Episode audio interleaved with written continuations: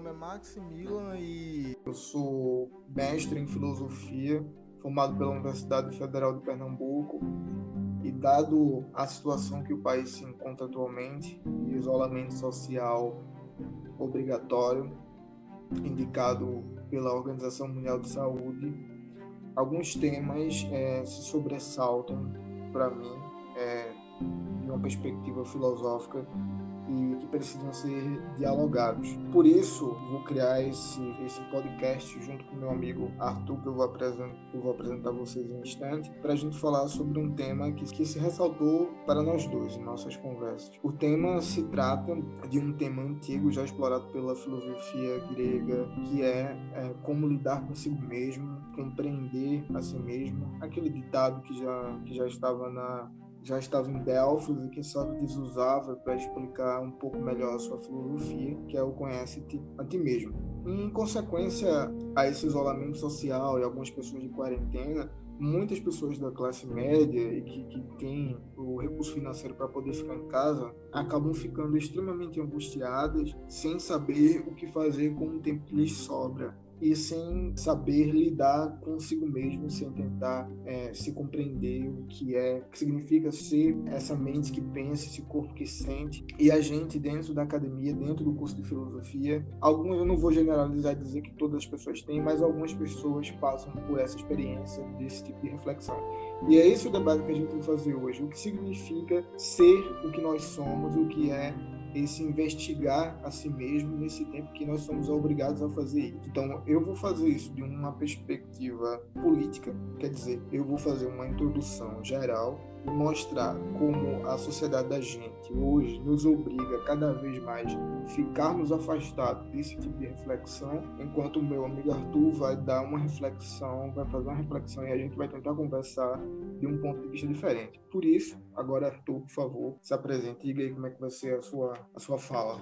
Então, Max, eu agradeço o convite por participar né, desse desse podcast, meu interesse dentro da, desse tema é voltado para a perspectiva do sentido religioso, sentido espiritual, né, da, da condição humana. E aí eu tento sempre relacionar isso com alguns autores né?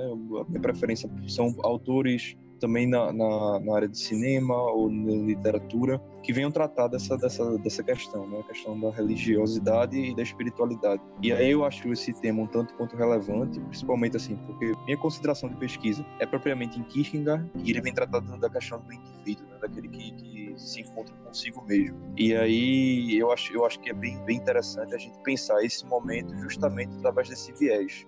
A nossa fala vai refletir um pequeno trecho da nossa pesquisa, tanto a minha, que tem como fundamentação a teoria crítica da primeira geração da escola de Frankfurt, quanto a pesquisa de Arthur, que, como ele mesmo falou, tem uma característica existencial, um viés religioso em Kierkegaard. E a gente vai tentar fazer essa conversa para tentar entender, pelo menos entender melhor o problema a que a gente está submetido. Então a intenção não é dar uma resposta definitiva, é muito mais tentar compreender esse problema e compreender uh, onde estamos nesse exato momento, onde o Brasil está nesse exato momento, onde as pessoas do Brasil estão nesse exato momento e nesse exato momento estão entrando em um certo desespero e uma certa ansiedade por terem a obrigação de lidarem consigo mesmo, ou seja, não tem o seu tempo preenchido como, como antes era. Eu sugiro que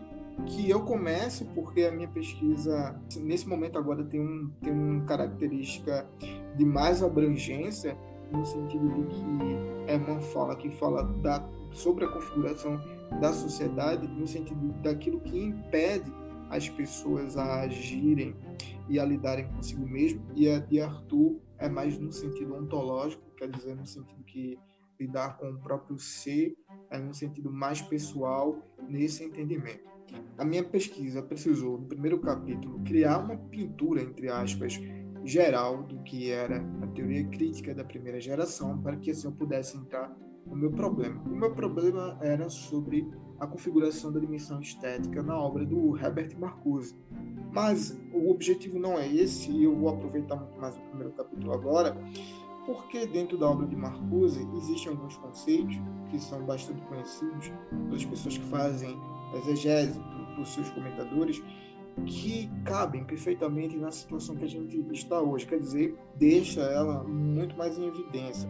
O único conceito que eu quero abordar sobre, Marcuse, sobre a filosofia de Marcuse hoje é o conceito de unidimensionalidade, que é um livro que Marcuse escreve na década de 60, logo após o, o Eros e Civilização. E esse livro ele segue o Eros e Civilização, então é importante de Eros e Civilização e do Homem Dimensional para entender mais ou menos o que eu quero dizer. No Eros e Civilização, Marcuse utiliza a psicanálise freudiana para tentar entender quais foram as configurações que a sociedade industrial avançada, ou seja, o capitalismo e logo mais o neoliberalismo, fizeram, tiveram que fazer nas, na alteração das suas instituições para que o tempo e a maneira de se comportar dos indivíduos caminhasse em direção à sua consolidação, ou seja, o indivíduo no era de civilização foi sacrificado para que essa esse tipo de configuração, esse tipo de instituições conseguisse obter o seu objetivo último, que é a geração de lucro para uma pequena minoria que concentra a renda do mundo. E essa é a velha, a velha história do capitalismo. Esse livro é famoso porque Marcuse utiliza a psicanálise de Freud para tentar entender psiquicamente como essas alterações foram feitas. Ou seja, essas mudanças são observadas no sentido tanto do indivíduo quanto da sociedade. Então, no nível do indivíduo, algumas coisas se alteraram. Na psicologia de Freud, na investigação psicanalítica de Freud, ele identificou algumas mudanças no aparelho psicológico das pessoas, que foi responsável por tornar essas pessoas hábeis para viver em sociedade. Essas mudanças hum, podem ser resumidas da seguinte forma: a satisfação imediata que o corpo precisava de suas necessidades foi transformada na sociedade para satisfação adiada. O prazer que o corpo precisa antes da sociedade se transformou em restrição de prazer na sociedade. A atividade lúdica foi transformada em esforço, em trabalho. Tudo isso dentro da sociedade, quando o indivíduo, quando o indivíduo passa a viver em sociedade.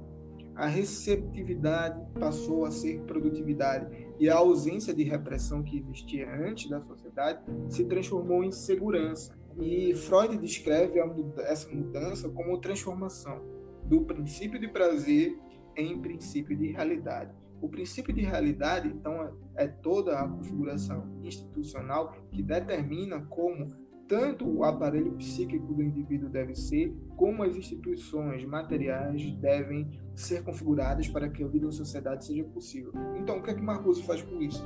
Marcuse atualiza historicamente o princípio de realidade de Freud quer dizer, Marcuse historiciza, significa que, em cada momento da história, princípios de realidades diferentes vão surgir. E para Marcuse, o princípio de realidade que a gente vive nesse momento é o princípio de desempenho. No princípio de desempenho, o princípio de desempenho é regido por uma ideologia neoliberal. E o liberalismo faz com que a repressão que é antes era necessária para que a sociedade fosse possível se torna em mais repressão, ou seja, é uma repressão além daquela que Freud diz que é necessária para que a vida aconteça. Então, é isso que acontece resumidamente para Marcuse através da utilização da psicanálise de Freud e aplicação de, de, de, características, de características históricas. Ou seja, a má repressão se transforma em mais repressão o princípio de realidade se transforma em princípio de desempenho. Isso no Eros e Civilização. Passando do Eros e Civilização, que eu abordei de forma extremamente resumida, a gente chega no, no homem unidimensional. E no homem unidimensional, Marcuse fala sobre a diminuição da capacidade de crítica tanto dos indivíduos como das instituições em vários setores da vida humana. Isso quer dizer o quê? Que tanto na linguagem, como na ciência, como na mídia, a capacidade de ver a alteridade, quer dizer, a capacidade de enxergar o outro a capacidade de ver que a configuração da sociedade que a gente vive pode ser diferente, ela é camuflada. Quer dizer, as instituições vigentes do neoliberalismo, do capitalismo que a gente vive, agem, e principalmente a mídia, ela é configurada para camuflar a nossa percepção de que a configuração que a gente vive não é algo necessário, que portanto ela pode ser acontecer de uma maneira diferente, que a gente pode viver outro tipo de vida com outro sistema econômico, bastando que o desenvolvimento da história alcance tal tal momento. Com isso, a pessoa, o ser humano que vive nessa sociedade na visão marcosiana, é uma pessoa que vive de maneira extremamente limitada de capacidades, sua capacidade de criação, seus impulsos lúdicos, são todos direcionados para o campo do trabalho, para o campo da produção. Só que chega no momento em que a sociedade alcança desenvolvimento tecnológico suficiente para que a carga de trabalho que antes ocupava um, uma quantidade maior na vida da pessoa, na vida diária, precisa diminuir. E com essa diminuição, o indivíduo fica com o tempo mais livre para si. E aí está a questão que eu queria fazer a relação com essa situação que a gente vive hoje. Nesse momento que eu, em que o indivíduo, que a pessoa, o ser humano, tem esse tempo livre para si, o que acontece? A mídia e a indústria do entretenimento acaba consumindo esse tempo que nós tínhamos para nós mesmos.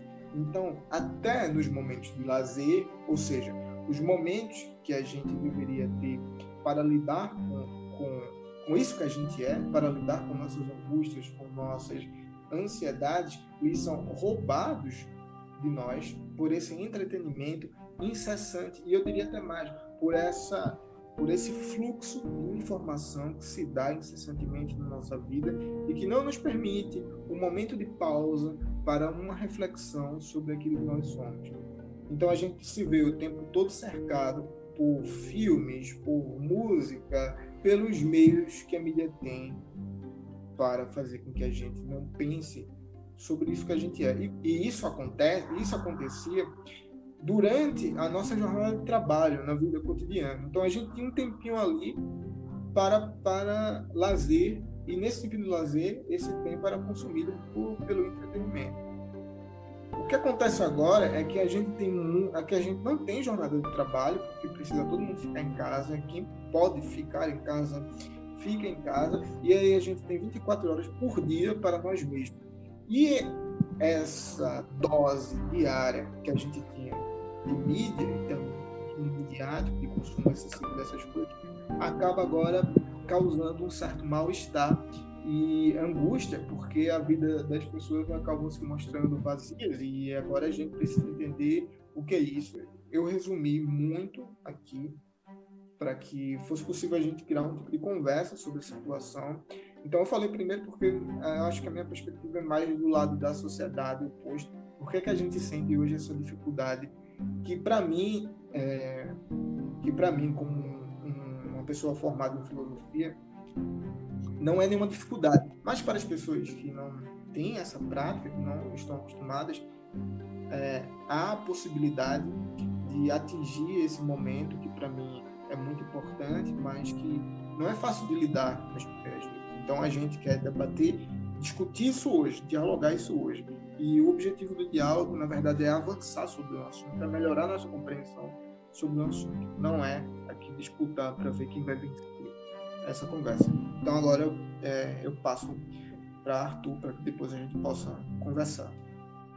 É, eu acho muito interessante, Márcio, é, falando sobre justamente é, um, um, problema né, que a gente está vivendo, a gente observa isso, acompanhando as notícias, acompanhando, conversando por meio do WhatsApp, e tudo mais, que as pessoas elas têm essa dificuldade tremenda de ficar só, de ficar só, né? E aí quando eu acho muito interessante quando, quando o Marcos ele faz essa essa ele olha, né, para a sociedade, para as questões das instituições e tudo mais, porque já é uma crítica que é já foi uma crítica muito importante feita no século XIX. Eu acredito que os maiores críticos do estilo de vida burguês e Kierkegaard eu, eu acho que acompanha esse meio, que é Nietzsche, Marx e Kierkegaard, né? cada um, eu acredito, por um tipo de viés. No caso especificamente de Kierkegaard, ele faz também uma crítica à sociedade burguesa, mas aí muito mais voltada para o âmbito da, da religiosidade. E aqui é interessante notar que é quase como se a religiosidade nesse sentido e, e aí trazendo essa discussão para os dias atuais, ela tomasse também o viés um pouco, um pouco não, bastante desse estilo de vida capitalista. Então você vê que é um sistema social que não admite né, o, o, a ideia de uma auto-reflexão, ou seja, de um momento de solidão, porque visa apenas a produção, né? E aí a religião ela acaba, digamos assim, é, se juntando a essa esfera de uma sociedade burguesa, onde é apenas a ideia de um certo, de um certo, de um certo empresariado mesmo. Né? E aí você tem Kierkegaard, quando ele vai fazer essa crítica, a, a, na época dele já, a sociedade burguesa, os valores burgueses, ele fala justamente de um tipo de religiosidade que difere completamente da, da igreja da Dinamarca, que era a igreja que ele fazia parte. Então, enquanto você tem uma igreja voltada, e ele trabalha bastante essa ideia, uma igreja voltada para o discurso da própria igreja, Kierkegaard ele tenta resgatar um pouco daquilo que seria o cristianismo primitivo, que seria o que ele, que ele fala, né, a força do evangelho. E nesse sentido, a gente, se a gente for pensar em termos de espiritualidade, em algo mais amplo, a gente vai perceber que espiritualidade a, a ideia de, de espiritualidade é justamente a ideia de que a vida ela não basta. Quando eu falo a vida, eu falo a, a, a materialidade, digamos assim, a, a, a concretude das coisas, ela, elas não bastam, a vida não basta. Então ela precisa, o, o ser humano, o indivíduo, quando ele se coloca diante de um momento de solidão, ou seja, consigo mesmo, e aqui eu não estou falando de, de, de, igreja, eu não estou falando de, de, de, líderes espirituais, eu estou falando desse, daquele momento que Kierkegaard, inclusive, chama como, ele denomina como instante. O que é um instante? O instante é aquele momento onde você se coloca consigo mesmo. E naquele momento é o momento onde há uma certa conturbação de si. É o momento onde há uma certa avalanche dentro de si. Porque é o momento onde que, que Kierkegaard vai tratar isso justamente a angústia, surge o desespero. Então, nesse momento, há uma necessidade de algo que está além de mim. Ele vai trabalhar isso, né? E aí, nesse sentido, é que Kierkegaard aponta para a espiritualidade. E aí, quando eu trago Kierkegaard, eu penso um pouco nisso como uma ideia geral. Eu posso aqui falar em Dostoiévski, eu posso aqui trazer até é, diretores de cinema como Tarkovsky, por exemplo, essa ideia é bem interessante quando a gente pensa no momento que a gente está vivendo agora, que é um momento de sofrimento, grande sofrimento, um momento de dor, né? muitas mortes, muita tristeza, né? A espiritualidade ela vem um pouco nessa ideia de que não há contentamento nessa vida com tais coisas. E aí o sentido, a questão do sentido, é muito forte. O significado é muito forte. E aí, Max, você falou de Freud, eu acho muito interessante é, é, a perspectiva que Freud ele vem trazer da, da, desse tipo de análise. Só que o, outro autor com o qual eu, eu, eu, trabalho, eu acho muito significativo também a análise do Victor Frank, quando ele vem falar justamente de que o, a, o centro, digamos assim, do desejo humano é o sentido, é o sentido do existir. E aí é nesse aspecto que eu acho que, que é interessante assim, nesse aspecto, em diálogo com, com, com o que Max tratou, é nesse sentido que eu acho interessante a gente estabelecer esse diálogo, né, essa conversa e a gente desenvolver esse, esse assunto, né, que a gente se propôs. Eu tenho uma pergunta para fazer logo para tu, tu, Arthur.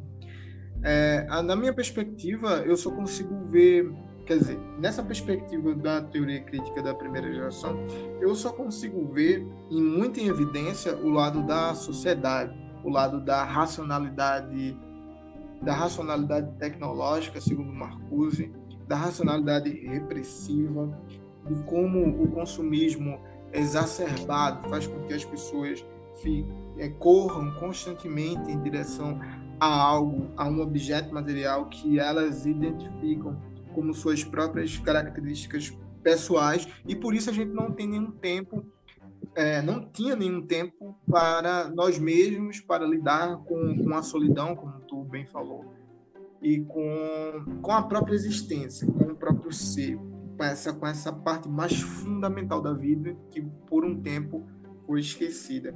Quando a gente e quando a tecnologia avança e cada vez mais a gente tem tempo para lidar com essas questões, é, a gente se mostra inapto, sem experiência, com, é, sem experiência para lidar com muitas questões.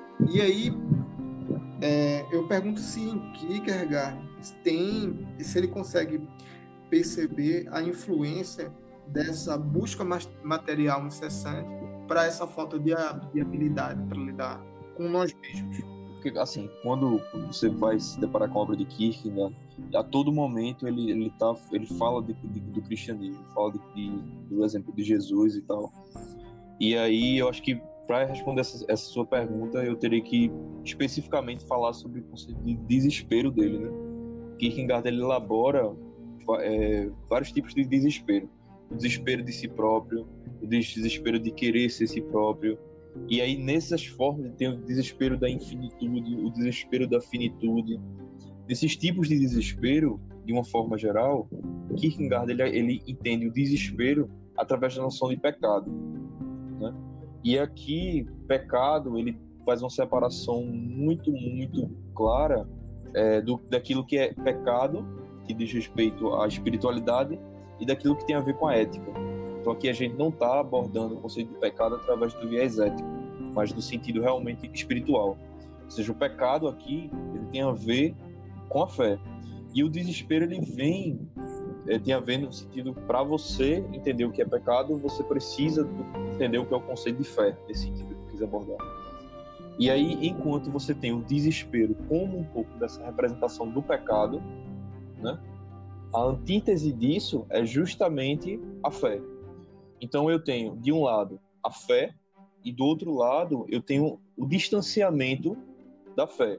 E esse distanciamento é justamente o que causa o desespero. E da parte daí eu tenho a noção de pecado.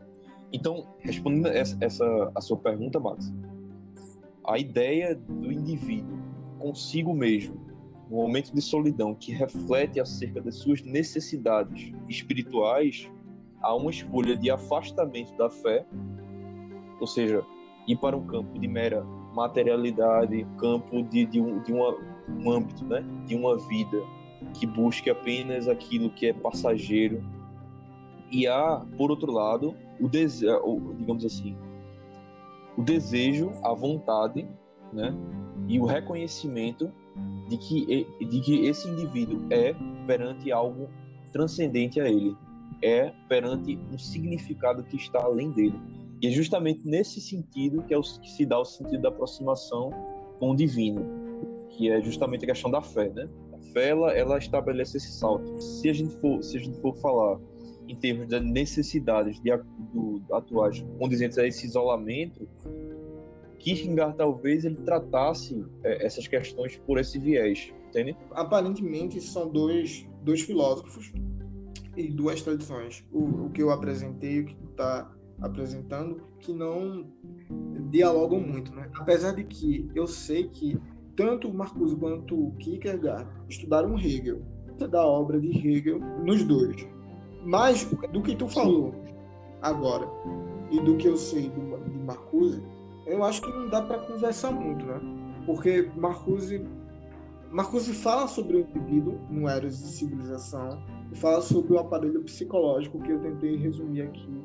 E quando Marcuse fala de, de alteridade, não tem a questão da fé, tem a questão de uma alteridade material mesmo, porque Marcuse também sofre influ, influência, não dos marxistas de Marx, de primeira fonte.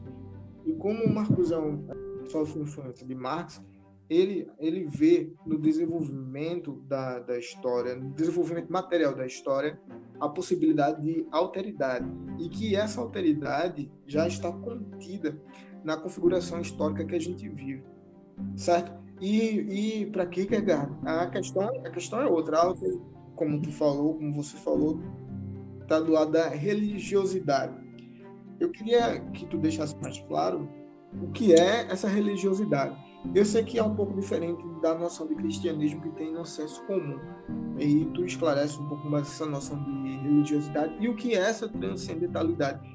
Quer dizer, se essa transcendência pode levar a uma mudança, a uma mudança material e histórica na sociedade que a gente vive, ou se nessa transcendentalidade o indivíduo, na verdade, se volta ainda mais para si mesmo e busca em si mesmo a, a resolução para esse tipo de problema que a gente viveu. Eu acho que, que talvez assim o que a gente possa fazer essa, essa aproximação é no sentido de uma crítica à cultura burguesa de uma forma geral, né? Então, se você tem, por exemplo, Marcuse, eu observo que ele faz, ele dirige essa crítica à sociedade burguesa é, por um viés institucional, é, é, então viés social, mais social, né? Kierkegaard ele dirige essa crítica é, é, à sociedade burguesa através justamente das instituições religiosas, né? Porque a cultura burguesa ela é montada através, principalmente através do, do, do protestantismo, né?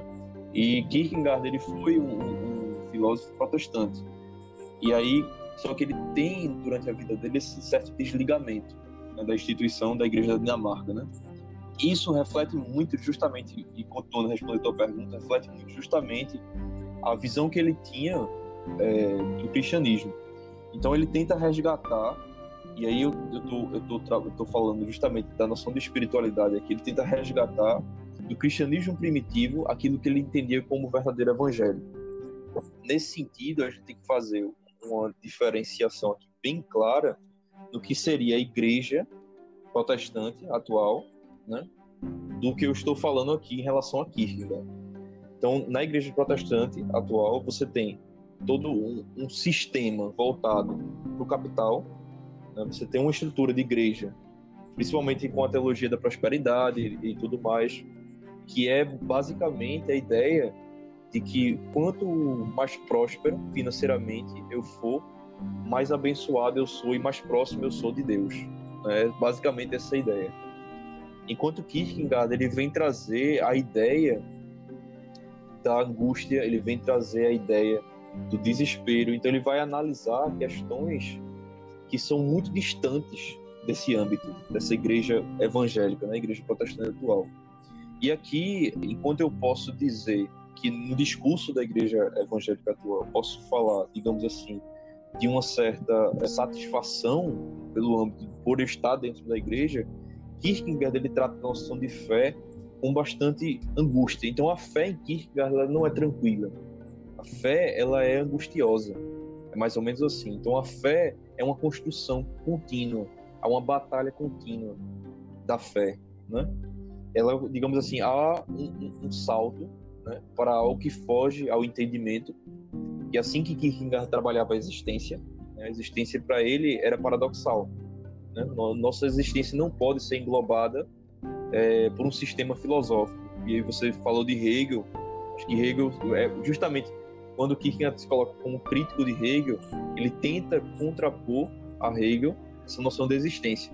Então, enquanto eu tenho, de um lado, é, um filósofo alemão, o Hegel, que vem, digamos assim, englobar toda, toda a realidade no âmbito um sistema filosófico, Kierkegaard ele vem tratar da existência como aquele âmbito paradoxal, onde se dá coisas que fogem, dá elementos que fogem ao entendimento. A espiritualidade ela se localiza aí. Ela é um assunto que diz respeito à existência. Mas qual seria o resultado de, de uma pessoa passar por uma experiência de fé que, como tu falou, é angustiante e está fora do, do sistema de compreensão. Depois que o indivíduo passa por esse processo de angústia que se dá através da fé, qual, qual é o resultado disso? A pessoa que passa por esse processo, quando, se é que esse processo acaba em algum momento da vida, que eu tô achando que não, é, quando a pessoa, vamos dizer que, que acabe, em hipótese, se acabar, qual é o resultado? Essa pessoa que era uma pessoa, como é que essa pessoa vai sair depois de passar por essas experiências? Porque como é o tema da angústia e, e tu sabe que a gente já para quem estiver ouvindo, Heidegger também fala sobre angústia E a angústia de Heidegger, na verdade, é uma, é uma suspensão da, do mundo, do, uma, uma suspensão do mundo entitativo, e essa suspensão cria a possibilidade da criação de, de outro tipo de, de compreensão sobre aquilo que, que o ente estava envolvido. Mas, claro, o objetivo não é falar sobre Heidegger, mas é como exemplo para saber se, em Kierkegaard a angústia é, dá alguma, algum resultado para a pessoa.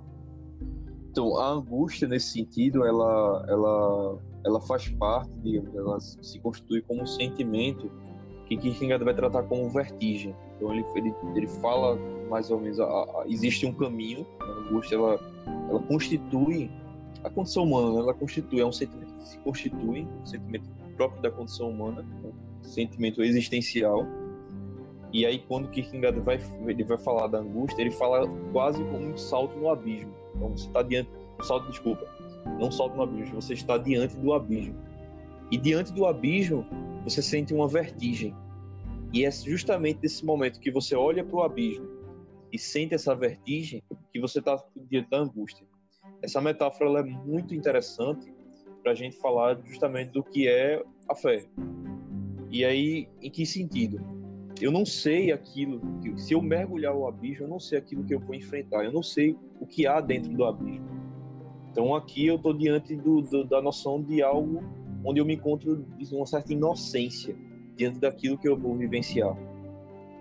É, e por não saber, fé, ela, digamos assim, se caracteriza como essa, esse salto que eu não sei exatamente para onde eu vou, mas eu sei que é algo em função de um paradoxo. Né? Então, existe, existe uma, uma, um salto. Esse salto ele vai se realizar quando eu, como indivíduo, como existente, aceitar o paradoxo. Pronto, então, então a fé ela vai se realizar em função do, desse paradoxo. É isso. Continuando, qual seria a contribuição do pensamento de Kierkegaard dessa ideia de angústia e de fé que se conectam, qual seria a contribuição para quem está em casa hoje e nunca teve a experiência de lidar consigo mesmo e agora está é, tá completamente ansioso e sem saber o que fazer?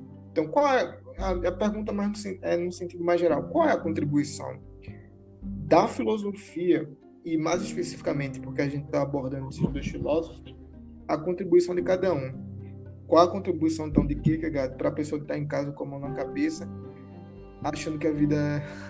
Qual a contribuição de Kierkegaard para, para as pessoas que estão numa situação de isolamento social?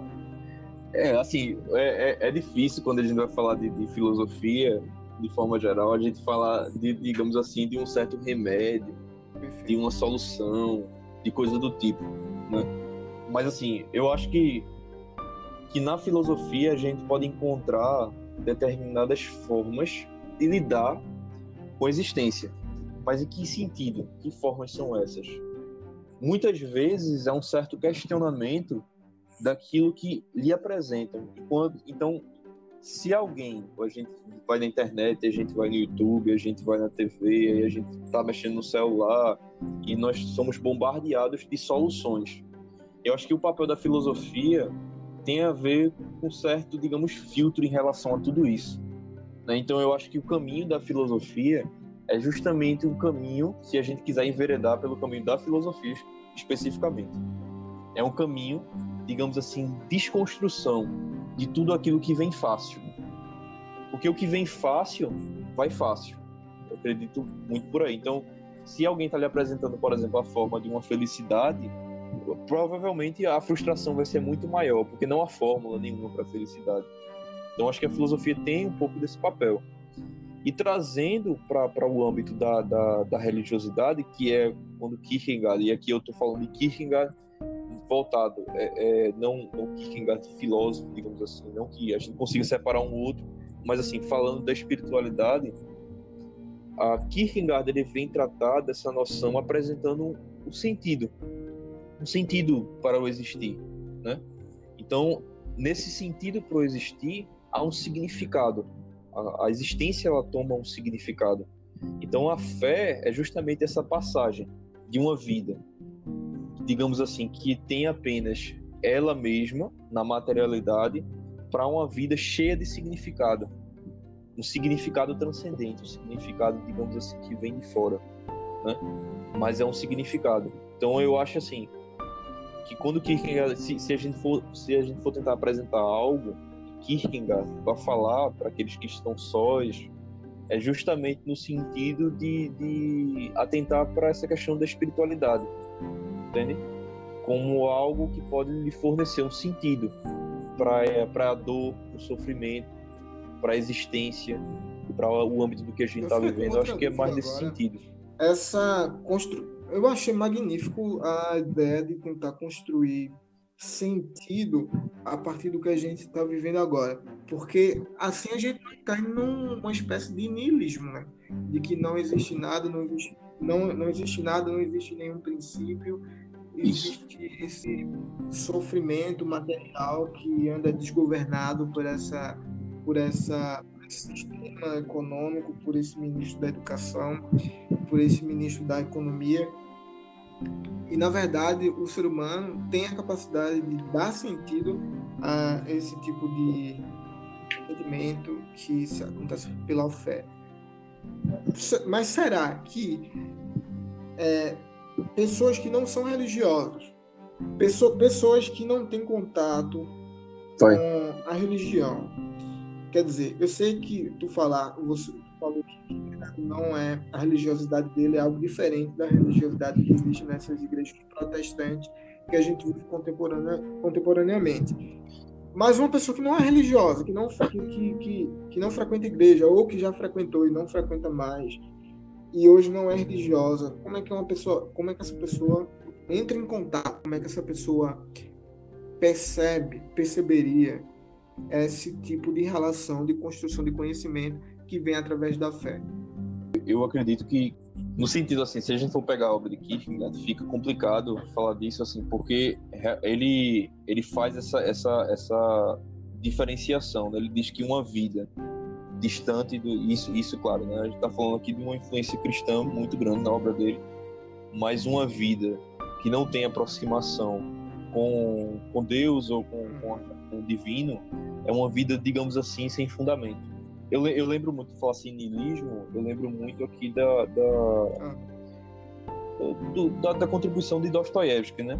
Se a gente for pegar a obra dele, existe um debate muito forte entre niilismo, que é um estilo de vida, o niilista, né? Aquele, a figura do, do que é aquele que, que não, não existe não existe moralidade, não existe nenhum tipo de valor, não existe. Então, ele vai vivendo a existência de uma existência, digamos assim, totalmente destituída de valor. E Dostoiévski ele faz justamente a antítese disso, é, o ser humano religioso, seja, aquele que tem valor, aquele que tem sentido, aquele que tem uma base, né?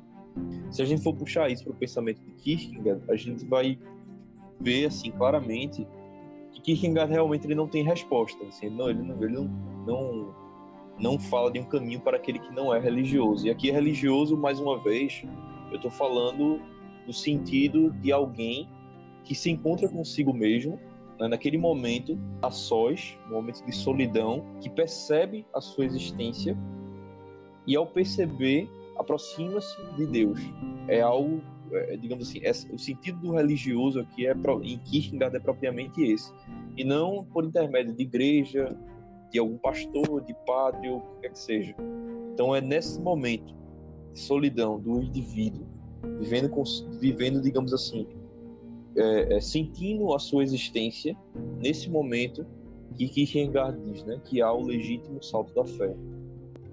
E no caso de Marcuse, Max, como é que ele como é que ele apresentaria, digamos assim, um, uma forma da gente pensar esse momento, né?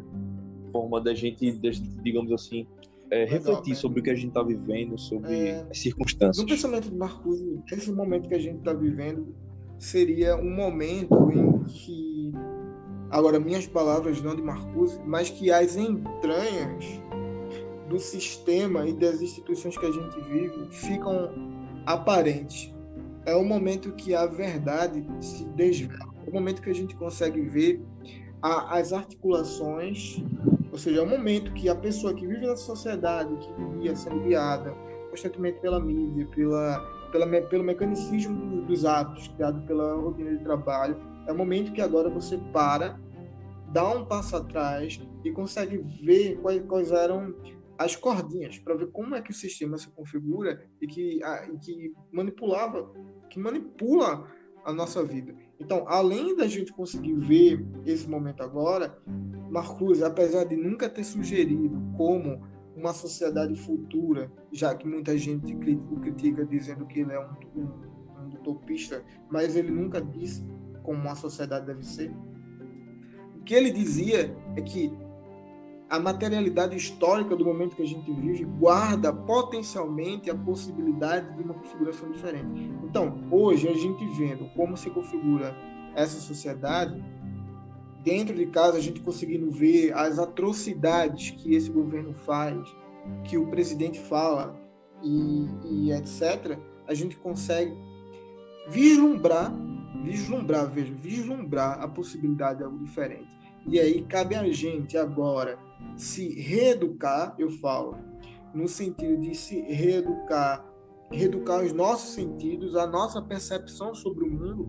Isso significa as nossas emoções, a maneira como a gente pensa, mudar todo, todo esse, toda essa configuração, toda essa educação que a gente recebe desde o momento que a gente nasce, de entendimento do que são essas instituições, até as religiosas, que o Kierkegaard se afasta um pouco, começar a percebê-las de maneira diferente, ou seja, essa pandemia está matando muita gente, que infelizmente mais gente vai, vai falecer, fornece para gente, quer dizer, ela arranca para gente esse lenço, esse pano que estava na frente da verdade. E a verdade fica nua e crua para quem quiser ver. E ao ver a verdade, agora a gente tem a possibilidade de pensar em algo diferente. Ou seja, a gente quebra o reflexo da unidimensionalidade agora a gente consegue perceber as infinitas possibilidades que a gente tem de organização e de relação com as pessoas. Agora a gente percebe que talvez a gente possa enfatizar a empatia, enfatizar o outro, a alteridade, ao invés de enfatizar o lucro de uma pequena minoria que sustenta as desigualdades socioeconômicas que existem nesse país. Esse filósofo diria: as pessoas hoje Olha, vejam a verdade, apontaria o dedo, botaria o dedo na ferida, e agora vejam.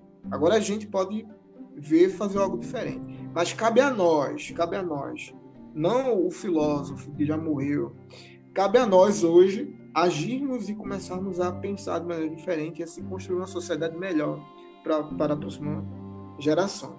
Me pareceu assim, eu posso estar enganado, assim, mas me pareceu, e aí queria te perguntar também isso, esse processo, digamos assim, de, de que eu eu não sei se eu poderia chamar assim, de autorreflexão. Ele se dá no nível social ou ele se dá no, ou ele se dá no nível individual, ou seja, nesse momento que você diz assim, que há um momento de reflexão, né, de, digamos assim, de pôr a sociedade em xeque, né? E esse momento que, de que, de que é, forma se dá esse processo? Esse processo, né? assim, eu acho que em algumas das entrevistas que Marcos deu, essa pergunta foi feita. E a resposta aqui, esse processo, ele nunca começa com um número muito grande de adeptos. Por exemplo, as pessoas da contracultura da, da, da década de 60, 68, por exemplo, quando teve aquele levante estudantil na França, contra cultura, ela nunca começa, por exemplo, com 90% da população. Sempre assim, dando um exemplo do lado da arte, sempre começa um artista que tem uma maneira peculiar de ver o mundo e com suas obras faz com que as pessoas que entram em contato com ela vejam, enxerguem o mundo de maneira diferente.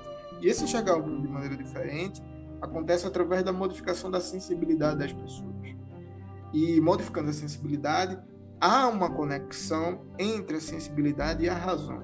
Uma característica muito importante de Marcuse que, de, que vem de, de, de Kant é que entre a razão e a sensibilidade não há nenhuma hierarquia, quer dizer, a razão não é mais importante que os sentimentos, como é posto hoje em dia pela sociedade, como se os nossos sentidos, que é a nossa, a nossa maneira de perceber o mundo, fosse algo inferior à nossa maneira de formar conceito, à nossa razão. Quando, na verdade, há uma relação entre os dois que formam uma terceira categoria, que é uma reflexão, que é uma razão reflexiva.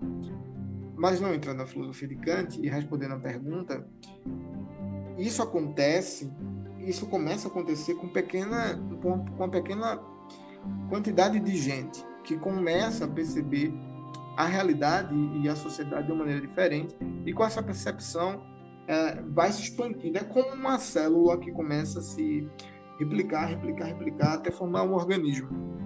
Então, fugindo do discurso pós-político que, que nenhum, que nenhum político serve, etc., quando na verdade a gente sabe que as coisas é, se resolvem pela política, a gente não é nem um idiota no sentido grego, que é, foi tão explorado esse conceito, esse conceito Sérgio Cortella, não sendo idiota, a gente sabe que as coisas acontecem através da política.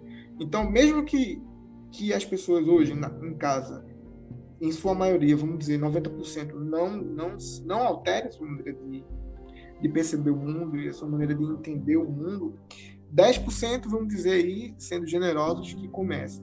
E aí, com a ação desses 10%, não que, não que eles vão mudar a mentalidade dessas pessoas, mas aí começa um, um processo que é paulatino, entendeu? É um processo que vai se dar aos poucos. E as grandes revoluções que aconteceram na, na história da humanidade, elas sempre, elas sempre têm causas que levam ao desenvolvimento assim, paulatino, até chegar num ponto que precisa acontecer uma ruptura paradigmática. Quando acontece essa ruptura, aí as coisas todas se transformam. E tem gente aí dizendo que depois dessa epidemia, as coisas nunca mais vão ser as mesmas, né? Porque agora a gente, como eu disse antes, tem exposto para quem quiser ver, quem puder ver aí como é que se governo e como é que esse Estado está configurado para alguns. É, eu disse isso há uns dias atrás, parece um utilitarismo mais avesso, quando a maioria das pessoas deveria se beneficiar e alcançar um grau maior de felicidade. Tem uma pequena minoria aí dizendo que seria mais vantagem deixar alguns morrerem para a economia continuar em pé. É, nesse sentido, a minha resposta. Ela não é conclusiva de maneira nenhuma, mas é um passo para a gente continuar é, questionando uma maneira de ver isso que está acontecendo com a gente. Eu acho então que me parece, assim, tanto do âmbito do Kierkegaard quanto do Marcuse, que esse momento é um momento difícil, é um momento que problemático, mas também é um momento que apresenta uma oportunidade, né? Uma oportunidade tanto para repensar, né? repensar é, é, a existência, né? repensar o sentido da existência e, e, e esse momento onde a gente se encontra com nós mesmos. E também, e, e, essa, e essa, justamente essa última pergunta que eu queria fazer, se realmente, Marcos, isso seria uma, assim, a gente poderia entender esse momento como uma oportunidade, né, de, de, de refletir, de pensar. Porque, não mais falando é, de Marcuse, mas é, da minha percepção, né? Eu não sei se tu vai concordar com isso. Falar em oportunidade nesse momento parece agressivo. A verdade é essa para mim. Parece agressivo falar em oportunidade quando tem gente morrendo. Tá? Sabe? É, parece que a morte das pessoas se transforma numa oportunidade. Mas se é assim que está acontecendo, eu diria sim que pode ser dito que, infelizmente, tem gente morrendo. Tem mais gente que vai morrer. Mas esse momento, apesar dessas mortes, com muito sofrimento, e aí toda a filosofia de Kierkegaard para a gente conseguir lidar com esse sofrimento, com todo esse sofrimento, toda essa angústia, há a possibilidade de a gente enxergar transcendência material. Eu penso que algumas pessoas vão conseguir enxergar isso. Porque é, eu não sei, eu não, eu não fiz nenhum estudo, nenhum estudo sociológico para ter uma resposta agora adequada, numericamente falando, estatisticamente falando, para afirmar isso. Mas, é, dado aos dados, os panelaços que estão acontecendo, dadas as críticas que esse governo vem sofrendo, é, os sentimentos que as pessoas vêm expressando nas redes sociais de empatia, de, de necessidade de acolher o outro, ou seja, de alteridade, há, para mim, a possibilidade, sim, de uma reconfiguração não sei se chega a ser é, da materialidade institucional das coisas, como alterar o Congresso, essas coisas, a casa dos, dos deputados, mas perceber, mas agora a gente tem a oportunidade de perceber as desigualdades, porque estão, estão óbvios patrões aí fazendo carreatas dentro de carros que custam aí o valor de um apartamento de classe média para que seus que seus funcionários voltem a trabalhar. É uma hipocrisia absurda. E é isso que, isso que Marcos falei a gente consegue ver a hipocrisia ver a verdade. E sim aí a possibilidade da gente enxergar o diferente. Oportunidade. Eu porei entre aspas com essa ressalva. Esse foi o nosso piloto. Eu espero que você tenha gostado. Se você chegou até aqui no final, eu agradeço ao Arthur. E eu vou deixar ele se despedir agora e fazer as suas considerações finais. E no próximo episódio a gente volta com um tema menos acadêmico para discutir as situações que estão acontecendo no Brasil. Então, pessoal, é, é, eu agradeço né, é, a oportunidade, a conversa, foi, foi, um prazer participar. Eu reitero o convite que o Max fez, né, para que a gente possa a gente possa trazer é, mais e mais debates a respeito de temas variados. Quem gostou, eu tenho uma página no Instagram, Max Milan Salles. Lá eu estou produzindo lives para ler contos da literatura brasileira e a partir desses contos tecer alguns comentários sobre também o que está acontecendo aqui. São contos curtos, então a live fica em torno de meia hora, 40 minutos. E também tem um canal no YouTube vocês provavelmente encontraram esse podcast. A gente vai começar a postar aqui no YouTube e no, no Anchor Podcast, que vai distribuir por aí. Então, quem quiser entrar em contato comigo também, tem meus e-mails, tem meus e-mails, minhas contas no Instagram, você pode mandar um direct. E é isso. Eu aguardo você na próxima conversa. Até mais.